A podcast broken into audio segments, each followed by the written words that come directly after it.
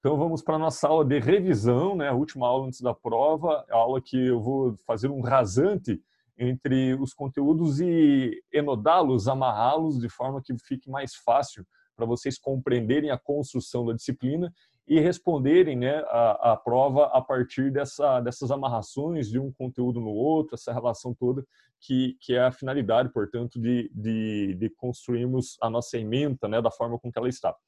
É, essa revisão, que ela não é necessariamente o conteúdo da, da prova, né, mas ela é uma revisão né, com principais pontos que de todas as aulas que tivemos, ela vai ficar disponível até a véspera da prova.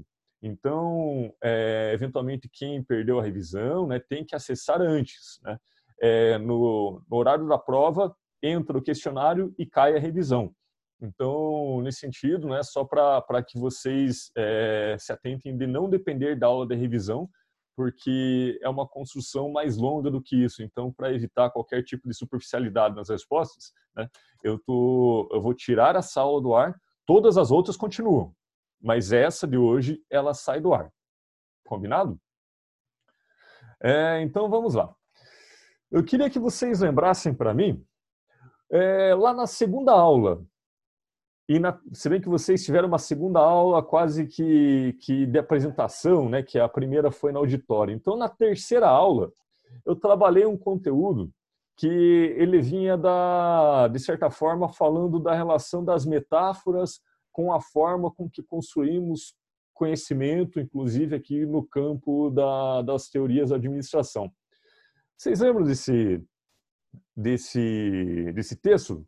O texto vinha do imagem da, Imagens da Organização, do Garrett Morgan, e ele tinha um argumento. Ele dizia que as metáforas nos ajudam é, a compreender né, as, e teorizar sobre as organizações, né, teorizar sobre as organizações, a, as empresas. E eu queria saber de vocês por que as metáforas elas oferecem esses ganhos de compreensão o que é uma metáfora nesse contexto de construção de conhecimento para a TGA e de que forma ela, ela é importante para, para a nossa construção de saberes em torno de organizações. Quem consegue dar o, os, os pitacos iniciais aí?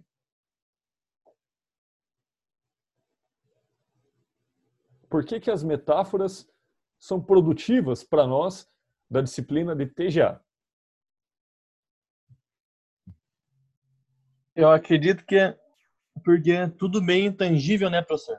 Daí você transpor significado assim de uma coisa em outra facilita a compreensão, né? Isso, perfeito, perfeito. Você transpor o significado de uma coisa que o outro conhece, né? Para que ele compreenda uma coisa que ele ainda não conhece, facilita e muito, né? É, por exemplo, alguém aqui conseguiria elaborar uma metáfora para que eu que não conheço o seu trabalho, eu pudesse ter alguma compreensão mesmo sem nunca ter pisado lá? Quem faz uma metáfora para o seu trabalho? Faz aí alguém. O nosso cliente vale ouro? A, a sua, a, os seus clientes valem ouro. Eu imagino, veja só certo, vocês prestam serviço? Correto. É, porque essa questão de cliente ela é muito mais intensa numa prestação de serviço.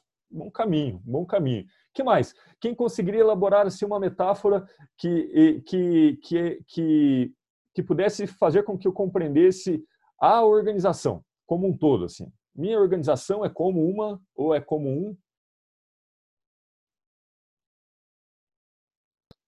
A minha organização é como uma máquina. Ah, alguém falaram duas coisas. Vamos lá. Como uma máquina e outro. Conquistando multidões. Conquistando multidões. É, conquistando multidões, será que ela é uma metáfora ou ela é mais um slogan? O que vocês acham? Eu acho que entra os dois, professor, na verdade. E, e de que forma eu conseguiria entender a empresa a partir dessa proposição, conquistando multidões? O que me diz da empresa? Que a empresa está crescendo, que ela está cada vez tendo um público maior. Sim, de certa forma, sim. E tendo uma satisfação das pessoas também. Sim, valoriza a satisfação das pessoas, né? conquistando. Eu, eu daria um caminho menos pantanoso para você. Eu acho que você tem ganhos na compreensão dessa dimensão metafórica se você iniciar o seu raciocínio pensando da seguinte forma: minha organização é como um, né? Ou minha organização é como uma, né? Ou minha organização é um, né? E agora vamos colocar a sua frase. Minha organização é como conquistando multidões. Sim, é válido, é válido. Mas de repente você consegue é, algumas outras metáforas que dizem muito mais dela e que cumprem com o seu papel que fale muito daquela empresa que eu não conheço, você conhece, e você vai oferecer elementos comparativos para que eu conheça o máximo possível dela. E aí alguém me falou que a sua organização é uma máquina. Quem falou aí? Fui eu, mestre. Aí, Victor. Então, ó, a máquina é um exemplo clássico e diz muito. Vamos falar dessa metáfora bastante, bastante vezes aqui. Por que, que tua organização é uma máquina? Porque ela é muito sincronizada, porque as pessoas são Trabalha sob comandos sob comandos, as pessoas são, são tratadas também como recursos, né? Como engrenagens, né? Ou não? Sim, com certeza, com certeza. Sim, né? É uma máquina. É, né? é a máquina engrenagem das pessoas. É uma máquina, exato. Então notem que eu já, de cara assim, eu consigo imaginar que sua empresa também, ela deve ser um tanto quanto burocrática, não é? Sim ela também tem sua dimensão burocrática, porque a burocracia diz muito dessa máquina administrativa, né? E, eventualmente, se for indústria, né, vai ter as máquinas literais, né, e pessoas trabalhando como máquina também. E aí eu faço com que vocês lembrem o dia que eu projetei o, o Tempos Modernos, o Charlie Chaplin, ali no meu fundo que eu tinha de cenário, é, porque diz, então, de uma empresa que tanto é como uma máquina, né?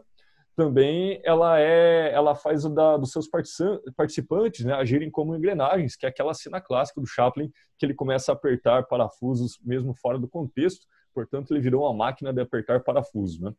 É, muito bem, gostei. Então, e, assim, exemplos já, já, já passamos por eles então. Ah, quero lembrá-los também, né, que lá no texto ele diz: o homem é um leão, né? E que ele vai dizer, olha, também tem metáforas que nos ajudam e às vezes tem metáforas quando elas não são suficientemente é, polissêmicas, elas podem dizer muito pouco daquele contexto e às vezes até não ajudam muito se não atrapalham. Uma boa metáfora ela, aquela, é aquela que ajuda né, a compreender uma dimensão muito maior da, daquilo que eu não conheço.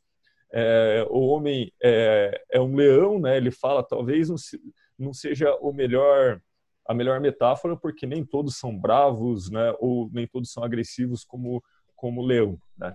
Mas enfim, esse é um, um parênteses aí só na, nos comentários do Morgan, só para vocês entenderem o que ele considera como sendo metáforas, né?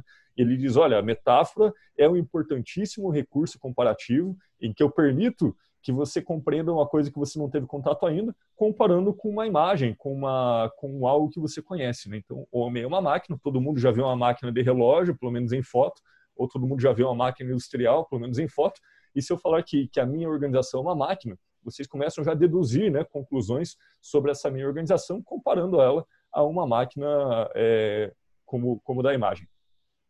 Muito bem. É, acho que, que da aula 2 vocês, vocês acabaram que, que assimilando né, a importância das metáforas no nosso contexto. Por que, que é importante falar de metáfora no contexto das organizações? Até porque, né, é, você até hoje, eu aposto que vocês já ouviram falar, né? A máquina administrativa, ou é muito comum aí na, nos noticiários, a máquina do Estado. E é, portanto, uma metáfora, né? A máquina, né? E, e não é uma metáfora nada, nada inovadora, é uma metáfora muito antiga, aliás, mas que diz muito, né? A máquina estatal, a máquina é, burocrática, a máquina empresarial. Tudo bem?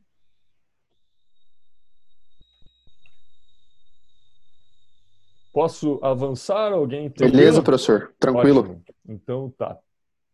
Aí a gente passou né, para o próximo texto, e era um texto do Fernando Prestes Mota, que é Teoria das Organizações, Perspectivas Críticas, salvo engano, esse é o subtítulo do, do livro, mas está lá carregado na sequência da aula para vocês baixarem o, o, arquivo, né? E ele ia dizer então de uma espécie de narrativa histórica ali sobre como foi possível que a administração surgisse como ciência. Né? E ele, ele vai dizer então que, embora a gente conheceu os primeiros aqui, os, os, os precursores né, da administração científica, entre eles o Taylor, o Fayol, mais à frente vocês verão alguns outros, né? mas ele vai dizer, olha, tem algumas coisas que, que estavam ocorrendo aí na, na, no, desde o século XVII e que isso contribui para que, primeiro, a sociedade se tornasse mais racional, segundo, para que surgisse uma forma racional de construção de conhecimento, terceiro, para que a, a sociedade se organizasse de forma racional, inclusive no campo do trabalho, quarto, que o campo do trabalho fosse dividido racionalmente, e quinto, que quando chega aí nas vésperas do século XX, o mundo do trabalho, o mundo industrial, ele tem uma necessidade de ser, é, de certa forma, extremamente racional, tanto quanto eram as ciências da, da engenharia industrial. Então, a gestão ela precisa ser racionalizada e com método científico. Né? E aí eu pergunto para vocês, será que antes da, da, ali da, da virada do século XX, será que não existia nenhum tipo de administração? Existia, né, professor? Existia, ah, existia. Imaginem vocês se não houvesse administração, sequer seria possível construir as pirâmides lá do Egito, ou aqui as cidades todas organizadas do, do, dos nossos irmãos incas da América Latina. Então existia sim um processo de gestão. Mas qual a diferença daquela gestão para a nossa gestão, como a compreendemos como ciência? É que agora tem um método, né?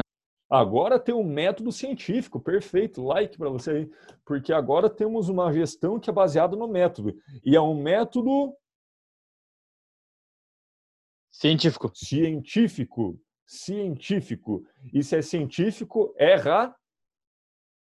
racional. Então, notem que, que as coisas vão se conectando. Vejam comigo.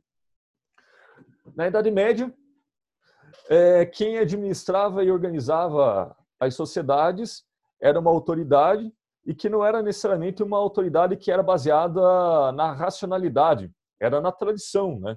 Era os reis que passavam tradicionalmente o poder aos seus filhos e, e assim tinha uma linhagem, né? Mas que não tinha uma racionalidade, um, um direito, algo assim, é, algo que era que era racional, era de uma ordem da tradição, né? Sempre foi assim, portanto, vai se repassando um a outro. Né? Embora tinha lá seus decretos, a coisa toda, mas não eram racionais. Né? Os decretos, às vezes, eram até bastante irracionais. É, bom, não só naquela época, às vezes a gente agora ainda encontra alguns. Mas é, isso à parte, você tinha uma, uma sociedade organizada de uma forma que era baseada na tradição. Tinha gestão? Tinha, claro que tinha. Mas tinha método? Se tinha, não era baseado na razão científica. Era baseado ou na razão religiosa, ou numa outra razão tradicional, mas que não era a razão científica. Né? Mas quando que começa essa razão científica? Precisamente ali quando inicia o iluminismo. Né?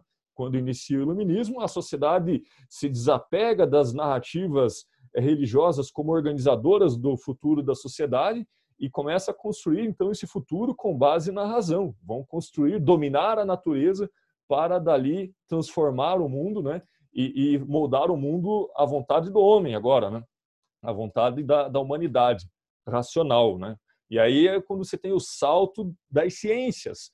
E a ciência o que, que é? Sendo uma forma confiável, com critérios racionais para a produção de conhecimento. Então notem que a sociedade foi se racionalizando, né? Agora, além de se organizar de forma mais racional, ela, ela, ela quer uma forma de construção de saberes que seja ancorada na razão e que tenha garantias, critérios, método racional para que você tenha então saberes, né, para que você tenha conhecimento científico, né, se aproximando ao máximo aí do que seria uma verdade universal ou uma certeza universal.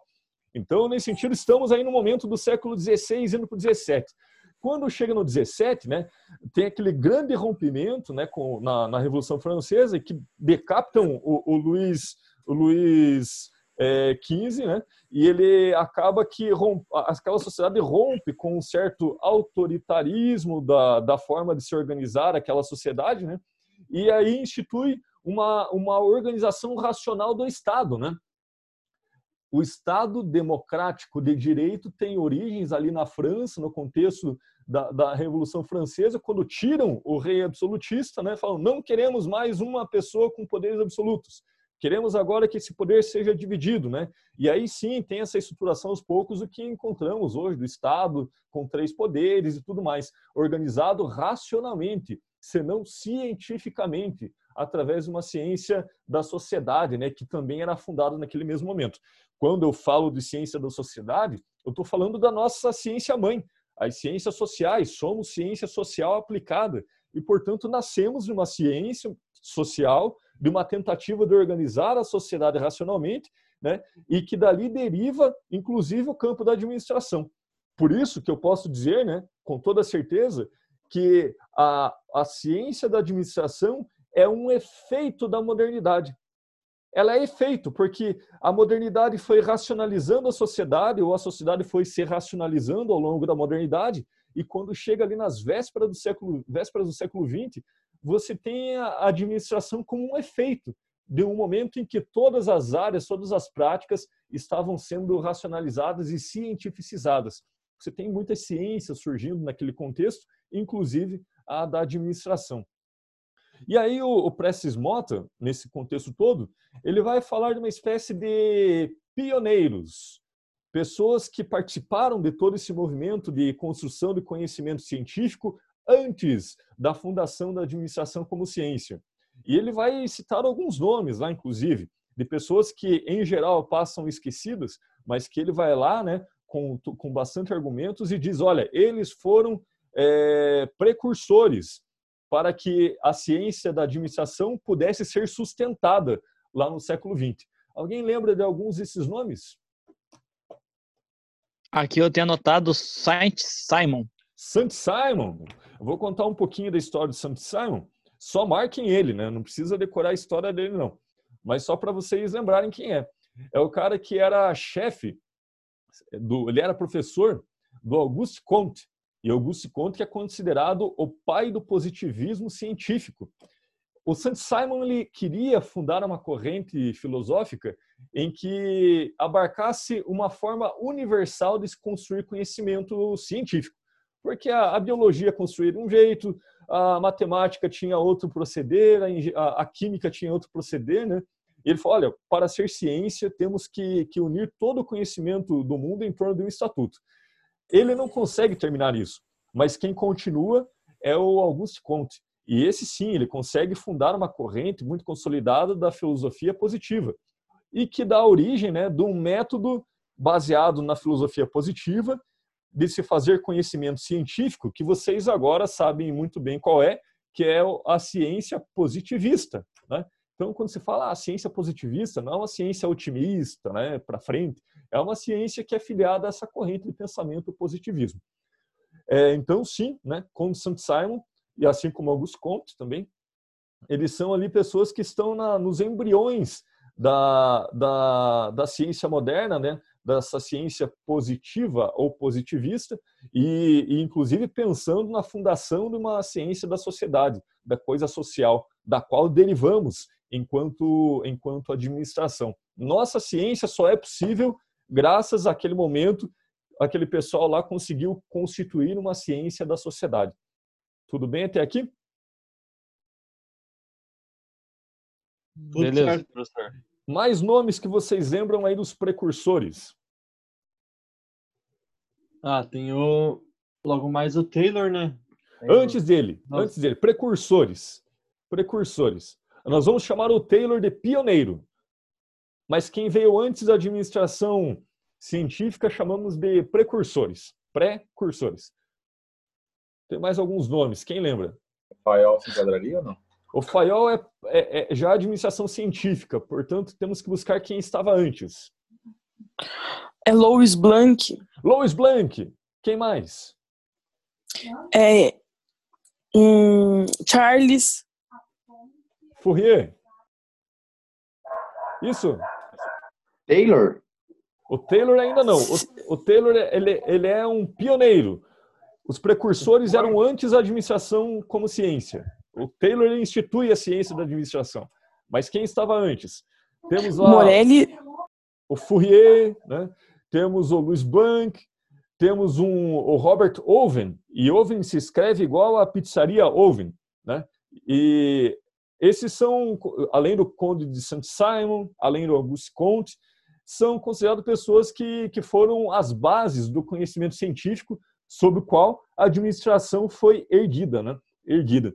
E eles todos se preocupavam com a divisão racional do trabalho, com a divisão racional da sociedade, com a racionalização do processo produtivo. Né? Então, por isso que o Prestes Mota fala, olha, ali haviam precursores, e quando surge Taylor, que faz, então, a publicação Princípios da Administração Científica, ele também sobe no conhecimento né, deixado por aqueles precursores. Então, os precursores ali da, da administração, né, é, os precursores da administração como ciência, né, que se preocuparam de forma indireta com coisas que vieram a sustentar a administração como ciência mais tarde, no século XX, está lá o Conde de Saint-Simon, o, o, Fourier, o Robert Owen, o Louis Blanc, entre alguns outros que vocês pegam lá no texto do Prestes Mota. Tudo bem? sim, professor. Ótimo, ótimo. É, e aí também, nós temos nesse processo em que a sociedade vai se tornando mais, mais racional e tudo mais, tem uma, uma terceira ou quarta aula ali que a gente falou também de um termo chamado secularização. Alguém consegue falar aí para mim o que, seria, o que viria a ser o processo de secularização? Sai dos mitos e começa a usar o racional? Isso. técnico? É um processo de tecnicização, de racionalização, melhor dizendo, gravem a palavra, racionalização. A sociedade como um todo se tornando mais racional na sua forma de se organizar, na sua forma de trabalhar, na sua forma de, de se relacionar, né? E, e, todos, todos esses últimos cinco séculos aí foram caminhos, né, de racionalização até que hoje encontramos num ápice de racionalidade, né, em que tudo que você vai fazer é baseado em processos é, extremamente racionalizados, matematizados, estatísticos, com comprovações é, no sentido burocrático do controle. E nossa vida é um tanto quanto racionalizada de todas as formas, desde o nascimento até a nossa morte. Secularização, ok? Alguém lembra? Sim. Alguém lembra de quem deu esse nome de processo de secularização? Quem popularizou esse nome, secularização? Weber? Max Weber, ótimo. Like ele. Max Weber, né? Ele que é o, o, o, o dono dessa narrativa é, na, no seu livro A Ética Protestante e o Espírito do Capitalismo.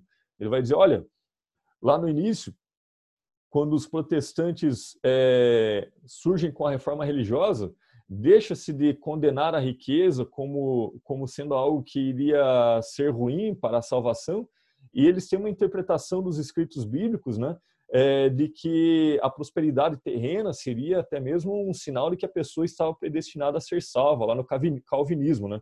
E as pessoas começam a trabalhar mais, né? Porque, enfim, é, é, seria a riqueza terrena seria uma garantia de que após a morte seriam salvas, né? E nesse processo todo contribui é, para esse movimento de racionalização e acumulação de riquezas também, né? e também, de certa forma, de, de, racionalização dos processos produtivos, e que culmina tudo isso, depois se, se perde um pouco da ética protestante, do elemento religioso, do processo de acumulação, e a acumulação começa a ter a finalidade em si mesma, né? e temos aí todos os desdobramentos racionais da sociedade moderna ou hipermoderna a qual estamos. Muito bem, agora avançamos. Aqueles que estavam pensando ali no Taylor, agora estamos na época do Taylor. Se transportem todos no tempo e estamos aí nas vésperas da virada do século XIX para o XX, ou seja, é, estamos aí iniciando a, a, o, o, o, o, 1900 em diante, né?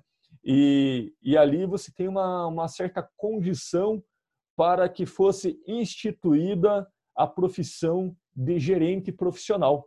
Alguém conseguiria me falar a que nome podemos nos referir esse processo de, de, de, de institucionalização dessa figura? Qual que é o termo que poderíamos usar que está na literatura? É o management. institucionalização do management. O management vem de manager, que é gerente, né? E management seria então um gerenciamento. E nesse momento surge ali o administrador profissional, aquele que não é o dono da indústria, mas que ele se comporta como dono e ele é formado nas escolas ali de engenharias, nas escolas técnicas, é, com um certo saber sobre como gerir, né, algumas formas de processos industriais, alguns recursos, e temos ali a, a instituição da profissão do gerente, né, esse gerente que se porta como dono, mas ele veio do, do assalariado, e, e ali temos esse termo, então, que é management. Management, ele diz respeito a um estilo norte-americano de gestão iniciado ali na por volta do, de 1900. Então, toda vez que vocês ouvirem falar management, que tem revistas, tem livros e tudo mais, é um estilo de gestão surgido nos Estados Unidos por volta de 1900, né? Aonde sai é, de onde sai uh, o, o, Taylor como um grande fundador da, da administração científica. É, ele é o cara que tornou as coisas mais populares com sua obra, né? Mas ali tinha um contexto muito favorável para que a qualquer momento é, esse saber da administração científica fosse sistematizado e publicado porque as associações industriárias, né, eles estavam trocando figurinhas sobre métodos científicos possíveis para conduzir os processos de, de fabricação de seus produtos, porque tinha-se em mente que a indústria americana era ineficiente para sua época. Então eles precisavam racionalizar os processos. E aí surge o Taylor. Agora sim, estamos falando do, do, do, do ali do pioneiro, né, da administração como ciência, Frederick Taylor, um engenheiro, né, que tinha uma vocação enorme para os processos de, de fabricação ali direto no chão de fábrica, né?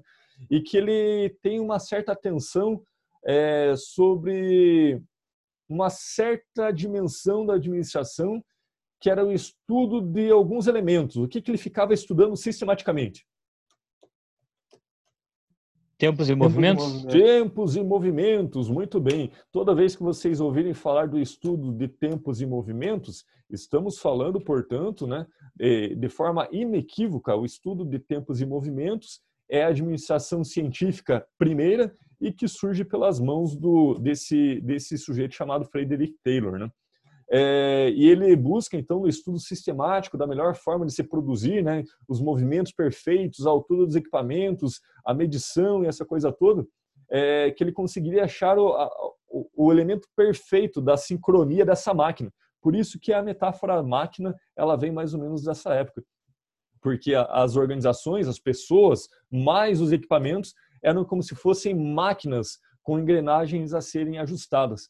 Então, essa metáfora, como eu falei para vocês, ela é até bastante antiga, né? porque ela diz bastante desse período da, da ali da industrialização, é, da Revolução Industrial e, e, e da, da institu, institucionalização do management né? como uma profissão. E aí o Taylor, a bola estava quicando e ele faz um golaço, né? Deixar a bola na, na área ali, ele fez o gol que ele, ele, ele publica aquele livro chamado Princípios de Administração Científica, que era tudo que a comunidade industrial precisava, né, para poder então dar uma solução, pelo menos de pretensa definitividade, para os seus problemas de gestão. E ele faz esses princípios e enuncia alguns pontos principais, né, e que vocês aprenderam também. Quais eram os princípios da administração científica para Taylor?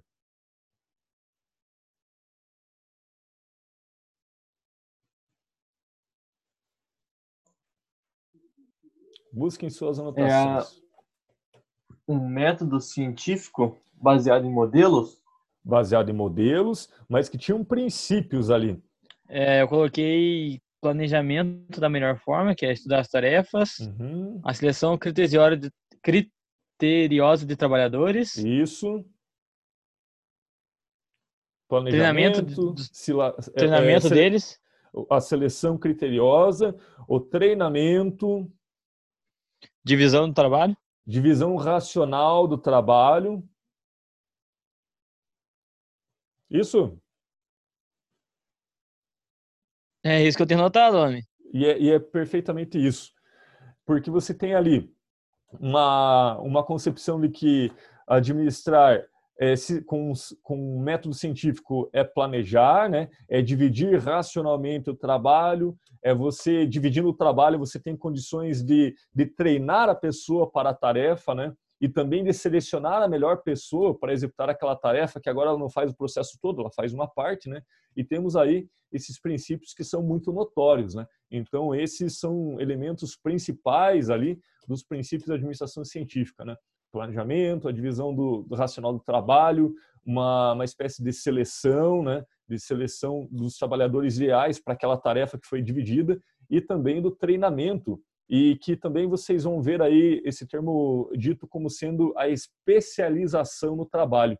Cai muito em provas o termo especialização do trabalho, digo em provas externas, né? E, então Taylor ele tem essa característica: divisão racional, especialização, ou é, treinamento, né? É, uma seleção criteriosa com base nas características físicas de quem fosse fazer a, a, aquela, aquela execução de tarefa e, e portanto, também aí é, permeado por, por, por muita racionalidade, muito, muita medição estatística, né? Ele é um, ele, ele é um ficcionado por números e cálculos estatísticos, né? buscando a melhor forma, a melhor distribuição dos movimentos e tudo mais. Tudo certo? Tudo firmeza, professor. Firmeza. Vamos tocar o barco então. É... Deixa eu elaborar uma pergunta para que vocês pensem comigo. É...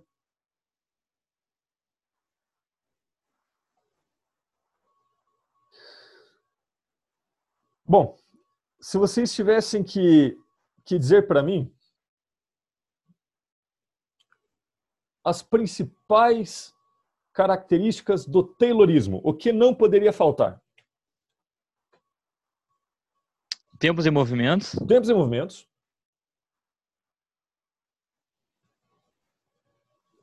Método científico. Administração, administração como prática. Administração como uma prática orientada por um método científico, né? Sim e sendo científico extremamente racional, né? e ele, como sendo uma pessoa de vocação fabril, né? É, a, toda a, concepção da administração dele está voltado para processos produtivos em fábrica, no fazer as coisas, nos movimentos, né? E, e, e, embora ele tenha dedicado atenção a outros elementos de gestão de forma é, mais hierarquia, essa coisa toda, mas o grande rótulo que a gente pode colocar nele, né, que era um cara vocacionado para a prática produtiva. Ele é um, como se fosse aqueles sujeitos que iriam administrar andando pelos pelos corredores da fábrica, né, porque para ele ali estaria o papel do gestor. Tudo bem? Vamos, Tranquilo. Vamos, ah, e outra coisa fica claro se o, o que é a, a, o processo de institu, institucionalização do management, aquelas condições favoráveis para que Taylor fizesse o gol? A indústria estava sedenta de uma forma de científica da administração, uma forma racional. Eles achavam que eles estavam sendo ineficientes, né? E todos os campos, né, da, da dos campos sociais estavam importando métodos científicos para muitos campos do, do conhecimento é, e a administração, enquanto uma prática que até então não era orientada cientificamente, ela é contemplada então aí, né, com essa expectativa de um método universal de gestão, ou seja, uma ciência naquele momento ela seria uma, um conjunto de saberes universais, aonde eu aplicasse daria o mesmo o mesmo bom resultado. E aí do outro lado do, do oceano, lá precisamente na França, nós temos uma outra figura. E que, notem vocês, né? Como não é que Taylor estava fora do seu tempo, Taylor estava no seu tempo, porque ele deu uma resposta aos anseios ali de sua época, que era o método científico. E na França, nesse mesmo contexto industrial mundial, né, tem um outro sujeito que na mesma época do Taylor pensa quase que coisas parecidas com ele, embora também com uma, um, alguns olhares distintos, mas que também dá uma resposta para, uma, para um pretenso método ou princípios de, de gestão que seriam baseados aí numa técnica, né? uma técnica racional, portanto científica, é, no sentido de, de, de sistematizada né, com um método racional. Quem era esse sujeito? Henry Ford. Era Henry, Henry Fayol, né? Ford, Henry Fayol. O Ford é norte-americano. O Ford é como se fosse o continuador do Taylor, já chegando nele lá. Mas agora a gente está na mesma época do Taylor ainda, ali no início do, do 1900, né? ali por volta de 1910, 1915. Vamos cruzar o Atlântico e vamos lá para a França. No mesmo momento, sem que nunca tivesse se conversado, tem ali o Henri Fayol, que está também propondo é, princípios de administração geral e industrial. E o Fayol ele é mais organizadinho, ele é mais quadradinho, até mais fácil de, de a gente memorizar algumas coisas assim de, de como ele organizou o seu trabalho. Primeiro porque ele disse que vai dividir o seu trabalho em quatro partes. Alguém lembra essas quatro partes? A sua obra, né, o seu legado seria dividido em quatro partes. Organização, comando, Não ainda. coordenação. Não ainda. Quando ele ah. é, um, um passo anterior, quando ele fala que vai dividir o seu trabalho, a sua obra, o seu legado em quatro partes, ele vai dizer: olha, primeiro quero dizer para vocês que é, existe a possibilidade e a necessidade de se ensinar administração. Até então não se ensinava administração, se aprendia fazendo. E eles, olha, é possível ensinar, e aliás, é necessário ensinar para conseguir melhores resultados. Segundo, irei propor na minha obra princípios gerais de administração. Princípios gerais. Terceiro, na minha obra, eu vou reservar um, um espaço para eu falar das minhas experiências, minhas vivências. E no final, se tudo der certo, eu quero fazer uma obra, um, um, um compilado de estudar ali as lições de guerra né, e os princípios de gestão envolvidos na, na, na guerra. Porque eles, claro, ele estava convivendo ali com, com a Primeira Guerra Mundial, né, era, era contemporâneo. Só que, né, ele não consegue entregar as duas últimas partes. Ele só conclui as duas primeiras, ou seja, de dizer, de conseguir provar, né, argumentando, argumentando que a administração é possível ensinar, né, que não se aprende fazendo, se aprende ensinando. Temos que concordar com ele, né? Porque senão não tinha esse emprego aqui de ensinar a administração para vocês. E da necessidade de se aprender a administração antes de executá-la, né? portanto, da necessidade de se ensinar a administração, e todos temos que concordar também. Imagine se você delegar aí grandes responsabilidades a alguém sem informação, vai acontecer um desastre, a pessoa vai não vai conduzir de uma forma uma forma merecida os processos de gestão e aí você tem crises atrás de crises na, nas organizações. Então, só uma pessoa preparada com conhecimento de gestão seria capaz de entregar resultados eficientes né, dos processos gerenciais. E aí o legado de sua obra, o legado de suas vivências não chegou a ser sistematizado e ele morreu muito antes de escrever a, as coisas sobre guerra. Mas ele começa anunciando, quero dividir em quatro partes. Isso fica lá no, no início do seu livro já.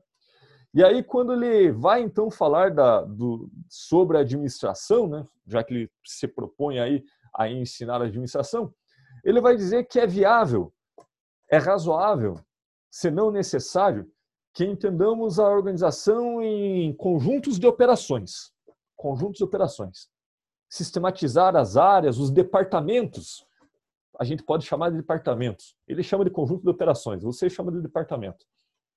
Qual eram esses departamentos ou conjuntos de operações? Eram seis.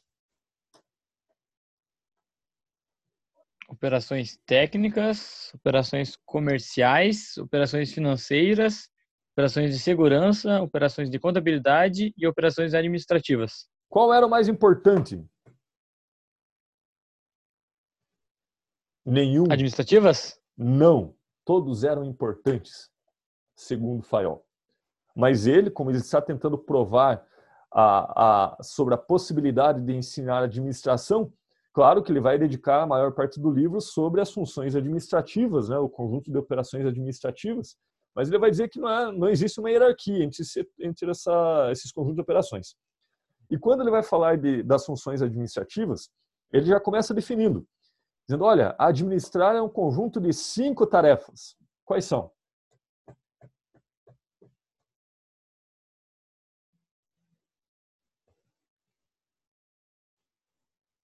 Cinco tarefas.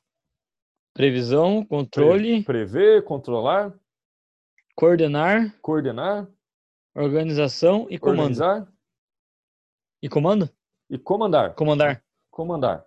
Ou na, ali no infinitivo, seja como for. Prever, organizar, comandar. Me atrapalhei Controlar. Aqui. Controlar. Faltou um. Repete na ordem, para todo mundo anotar quem não tem aí. Professor. Oi. Prever, organizar, comandar, coordenar e controlar. Controlar. Muito obrigado. Administrar é um conjunto dessas cinco tarefas. Dessas cinco tarefas. Não, não se administrava fora do conjunto dessas cinco tarefas para Faiol. E essas tarefas deveriam ser executadas à luz de 14 princípios. Alguém consegue lembrar aí a lista dos 14?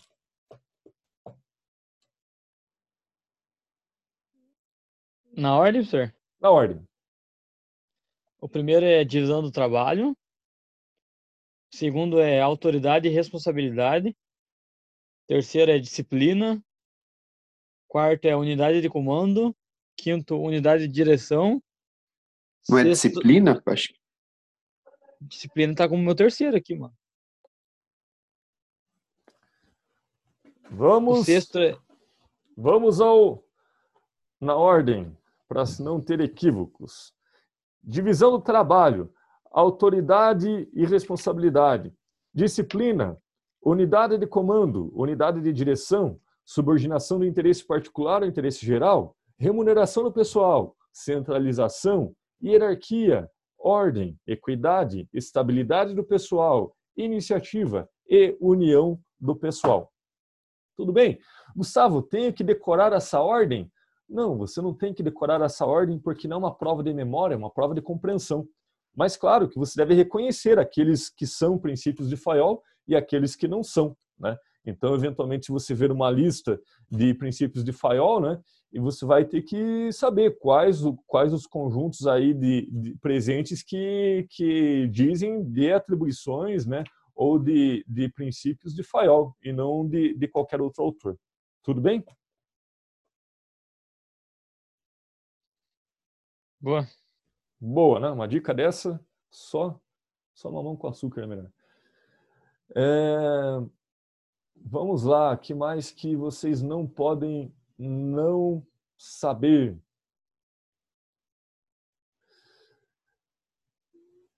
Agora vamos voltar para os Estados Unidos.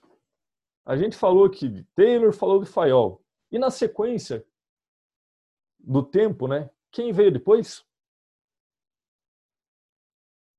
Ford. Ford, claro, Ford. E o Ford tinha uma espécie de vínculo com o Taylorismo, né? O Ford se vinculava muito ao Taylorismo. Mas ele inclui ali umas contribuições muito importantes na, na gestão fabril e tornou ele como um, não como um teórico, mas como um grande praticante né, da, da gestão. E ele institui ali uma inovação, o que, que ele coloca de novo e que a mais no Taylorismo que destaca ele merecendo aí estar nos livros de gestão? Esteira rolantes? Oi? As esteiras? As linhas de produção. O que, que são linhas de produção? Me ajuda aí. A produção em massa, professor? A produção em massa, de certa forma, ela já existia desde o início da Revolução Industrial, né? porque o que se, te, o que se tinha era a tentativa de produção em massa mas sim ele concretiza isso de forma muito bem, né? É, mas produção em massa, Taylor também buscava. Então, uma similaridade entre os dois até. Mas ele faz essa produção em massa de uma forma muito particular, né? Porque ele tem muitos ganhos a partir da organização de uma linha de produção. Uma linha de produção. Essa automação que, que me falaram ali, ela se dá sobre uma linha de produção. Se antes as pessoas iam de equipe em equipe atrás dos carros em produção, agora as pessoas ficam paradinhas num posto de trabalho, num quadradinho como esse onde eu estou, com tudo que elas precisam ao seu redor, e quem passa na frente delas? O Ford tem montagem, E ele começa lá, na, lá na, no início, apenas com poucas peças, e a cada lugar que ele passa, alguém coloca uma peça a mais, alguém coloca um elemento a mais, alguém aperta um parafuso, sem sair do seu lugar. Todo mundo ali paradinho, apertando parafusos, colocando peças, regulando, montando, pintando, a, o carro que passa naquela esteira de montagem, naquela linha de produção, e que vocês conseguem me dar exemplos hoje. Onde que é possível encontrar elementos de linha de produção aí no dia a dia de vocês? É legal. No montagem do frigorífico, né, professor? Os falaram ao mesmo tempo, vou tentar resgatar os dois. Os carros hoje, né, todos são feitos em linha de produção, a maioria, né, exceto carros de luxo, algo assim, encomendados é, diretamente na fábrica, né, por unidade de não produção de massa. É, embora, ao invés de ter pessoas, a maioria dos operários agora são robôs, né? Quem já teve a oportunidade de ver uma linha de montagem de carro aí na, nas montadoras grandes, vai ver que boa parte da linha de montagem são bracinhos robóticos que estão ali fazendo todo o trabalho que antes, né, era feito no, pelo ser humano. Alguém falou uma outra coisa que eu não ouvi. Nos frigoríficos, né, professor? Frigoríficos Ouvi, também, legal claro. também. Se você pega aí um vídeo sobre frigorífico um, para ver ali o processo produtivo, você vai ver que as pessoas fazem movimentos repetitivos no seu lugarzinho, né? Cada um faz um determinado corte, tira determinada parte do, do corpinho do animal abatido e, e, portanto, sim, o frigorífico é um retrato da, um, de um modelo fordista, né, que ultrapassou as linhas de produção automotiva e invadiu muita, muitas vezes aí o nosso cotidiano. Quem já comeu aquele, aquele sanduíche, que eu não vou fazer propaganda, mas que você vê que um passa para o outro, né, até chegar ao final com ele pronto e você paga, ali também, de certa forma, é uma linha de montagem. Aliás, eles se referem como sendo uma linha de montagem do sanduíche e, e, e cada um faz uma parte, né, coloca um conjunto de coisas ali e quando chega no final, tá, o sanduíche está pronto é uma forma de organização do trabalho que é devedora, né, do, tanto do, do Taylorismo, mas na linha, né, a linha é, é Fordismo, porque linha de produção é uma inovação Fordista para a indústria. Tudo bem?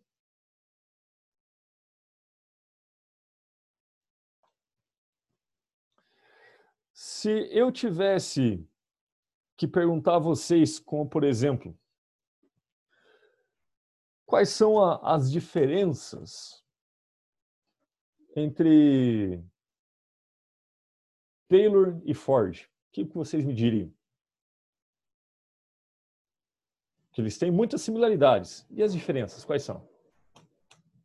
Professor, o que eu achei legal é que, tipo, o Ford, ele também via um lado do mercado também, que ele queria é, diminuir o custo com essa linha de produção também baratear os veículos, né? Ah, claro. mais, mais. E, a- e aí você me lembrou de um, de um outro elemento importantíssimo, a, a forma que ele queria baratear os custos, ele queria também fazer uma, uma forma de produção que ele dependesse o mínimo de fornecedores externos e que ele produzisse tudo dentro para baratear os custos, né?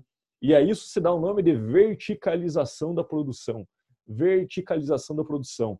Ele produzir ao máximo todos os componentes que ele precisava para que na escala né, dessa produção ele conseguisse uma, um, um, valor muito menor. E você tem razão, ele era um cara ligado ao mercado, porque no momento de crise ali na, na época da década de 20 para 30, ele, os operários todos com baixo poder de consumo, e ele consegue fazer do automóvel um, um bem de consumo destinado também aos operários, que até então não tinham acesso a comprar carro, nem os carros que produziam. E com essa inovação no modelo Fabril, né, ele consegue bara- baratear tanto a ponto que os operários todos ficaram muito alegres, né? nem greve faziam mais, porque eles conseguiam comprar carro a partir daquele momento.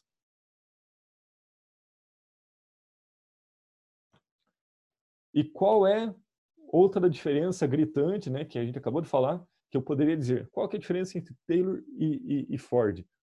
O que, que o Ford fez a mais? Verticalização da produção, uma boa diferença, e a linha de montagem eh, sob forma de esteira de produção, né, com as pessoas fixas no lugar e o produto em andamento ali na sua frente que ia sendo montado, muito parecido com o que você você acaba vendo hoje no dia a dia. Tudo bem? Teriam dificuldade em elaborar um- um- uma resposta nesse sentido? Tranquilo, professor. Tranquilo, né? Mamão com açúcar.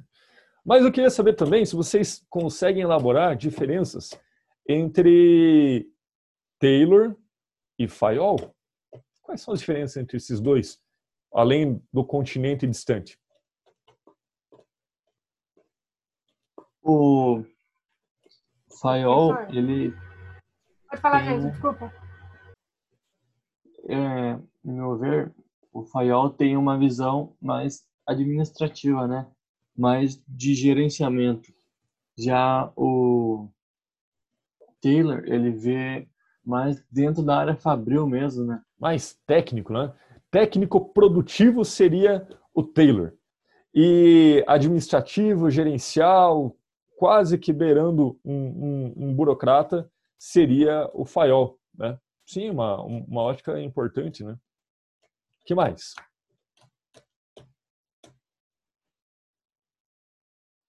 Que, que difere mais? Além disso, que é uma ótima diferença.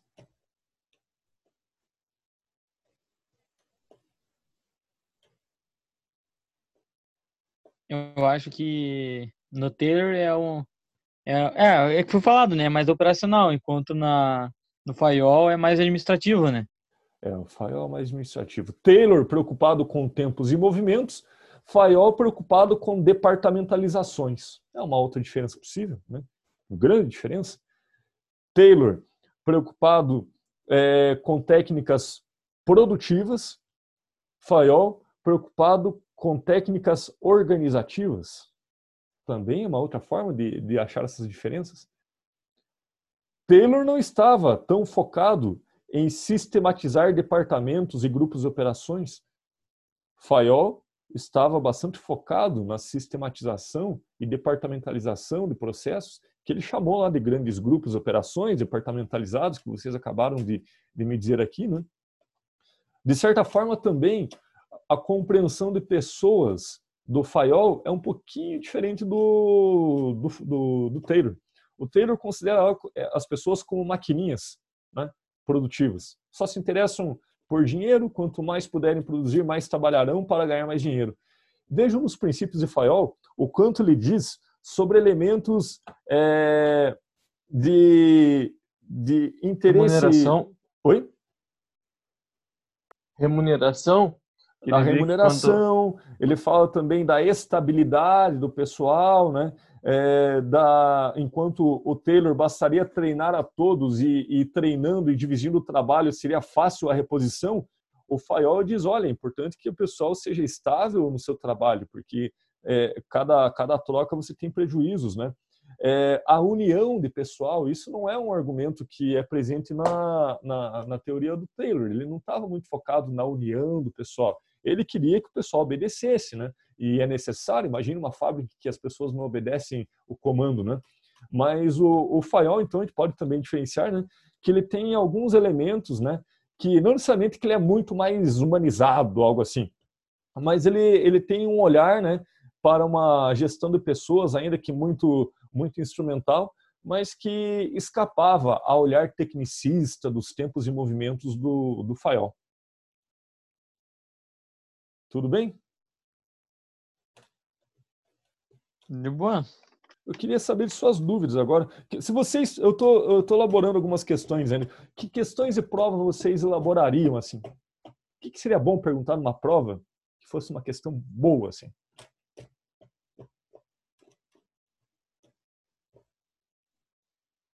Como você elaboraria, elaboraria uma questão de prova? Uma questão aberta sobre os objetivos do Fordismo. Qual, quais são os objetivos do Fordismo? Qual seria a tua resposta? Ah, eu acho que colocar o produto mais acessível às pessoas, né? Sim, barateamento é... da produção para tornar o produto acessível, sim. É, padronização da produção. Para conseguir né, o, o valor mais baixo, o custo baixíssimo e, e, e concretizar, então, uma produção da larga escala, né? Uhum.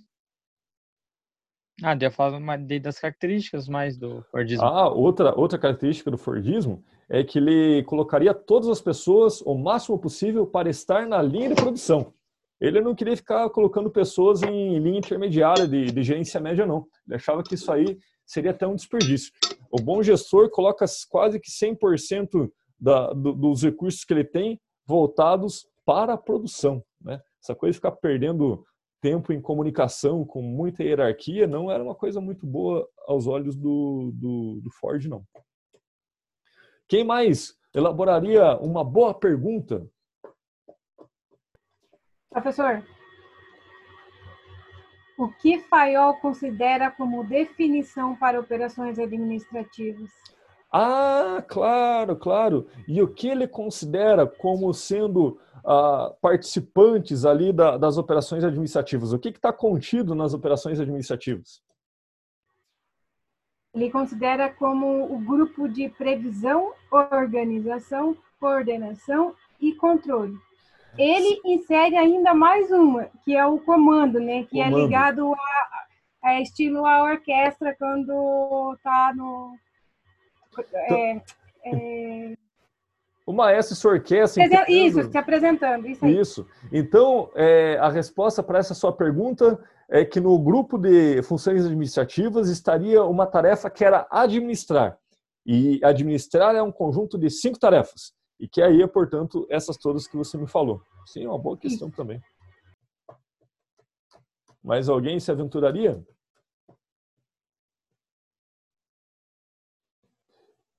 O, o, o Fayol é fácil você pegar o, uma, um, uma fotografia dele. Uma obra dividida em quatro partes, uma empresa dividida em seis partes, a função de gerir é cinco tarefas, sob 14 princípios. Fácil.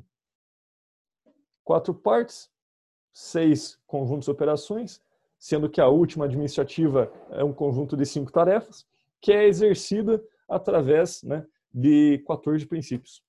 Você monta um esqueminha muito fácil. Alguma dúvida?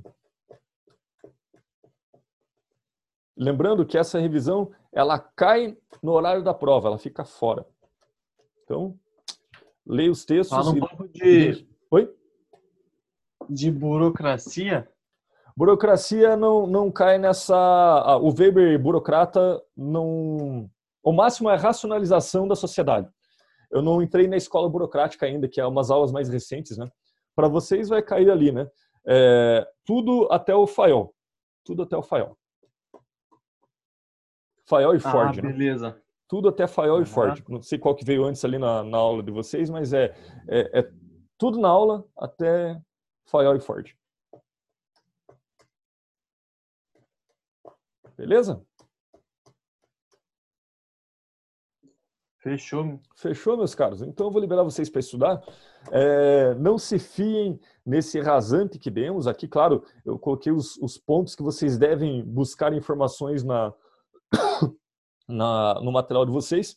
É, espero que vocês tenham compreendido também que a gente não está só decorando nomes, a gente está construindo uma história e que ela é toda amarrada e que eu narrei essa história aí desde a prática da administração da antiguidade, passando pela, pela, pela ciência moderna, que é um processo de racionalização da sociedade, e que, como efeito desse processo de racionalização, surge uma ciência, a ciência da administração, que era demandada pela, pelo contexto de necessidade de eficiência produtiva, em especial no contexto ah, norte-americano e também ali no europeu, que é onde eram os grandes polos industriais.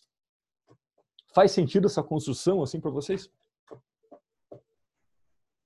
Lembrando que ao longo dessa construção de, de condições e ciência da administração, participaram lá o, os precursores, não esqueçam dos precursores, quem, quais foram os contributos, o que, que eles trataram e quem foram. E que daí chegamos nos, no, nos propriamente ditos pioneiros, né? aqueles que, que publicaram, deram nome à criança Ciência da Administração, Administração Científica, 14 princípios, ou Administração Geral Industrial, e assim por diante. Tem muita escola por vir ainda, mas ah, esse é o nosso ponto de corte, né? Condições históricas para o surgimento da administração, Taylor, Ford e Fayol, né? e, e, o processo de institucionalização do management. Vocês sabem. Ah, e claro, contributos das metáforas, né? que o tempo todo a gente está usando metafora, é, linguagem metafórica para, para construir saberes aqui. sabendo disso, sabendo onde buscar, sabendo se situar, entendendo essa narrativa de como ela se constitui, não, não tem erro não. Tudo bem? Tranquilo, mestre. Show de bola, então. Ah, vou liberar vocês para Eu estudar. Eu acho- vou to- Oi? Eu acho que no decorrer das aulas os- ficou bem tranquilo os conteúdos, professor. Show de bola. O objetivo é esse, né? O negócio Você não é explica muito bem. né? O negócio é facilitar a compreensão colocando coisa qualificada, né? Que não é, não é tornar a, a disciplina fácil é, ensinando menos, é ensinar mais, né? Com vocês aprendendo de forma mais, mais otimizada. Mas beleza, então. No dia da prova vou estar durante o horário da prova disponível para conversar, né? Mas, claro, para dúvidas técnicas, né? Do, do acesso. E uma dica, né?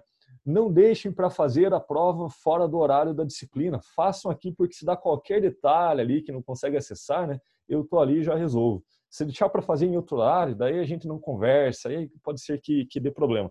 Mas é, é uma possibilidade, vocês têm lá a janela de 24 horas para fazer essa prova, né? E, e no final de 24 horas tem que ter concluído. Tendo resolvido todas as dúvidas, então eu vou tomar um cafezinho e vocês vão para outra aula. Beleza, professor, obrigado. Um. Falou, tchau. Falou, professor. Tchau. Professor, tchau. Bom final de semana. Você também, bom descanso. Descanso Falou, lá, professor. iniciando a semana, né? falou, falou. Falou.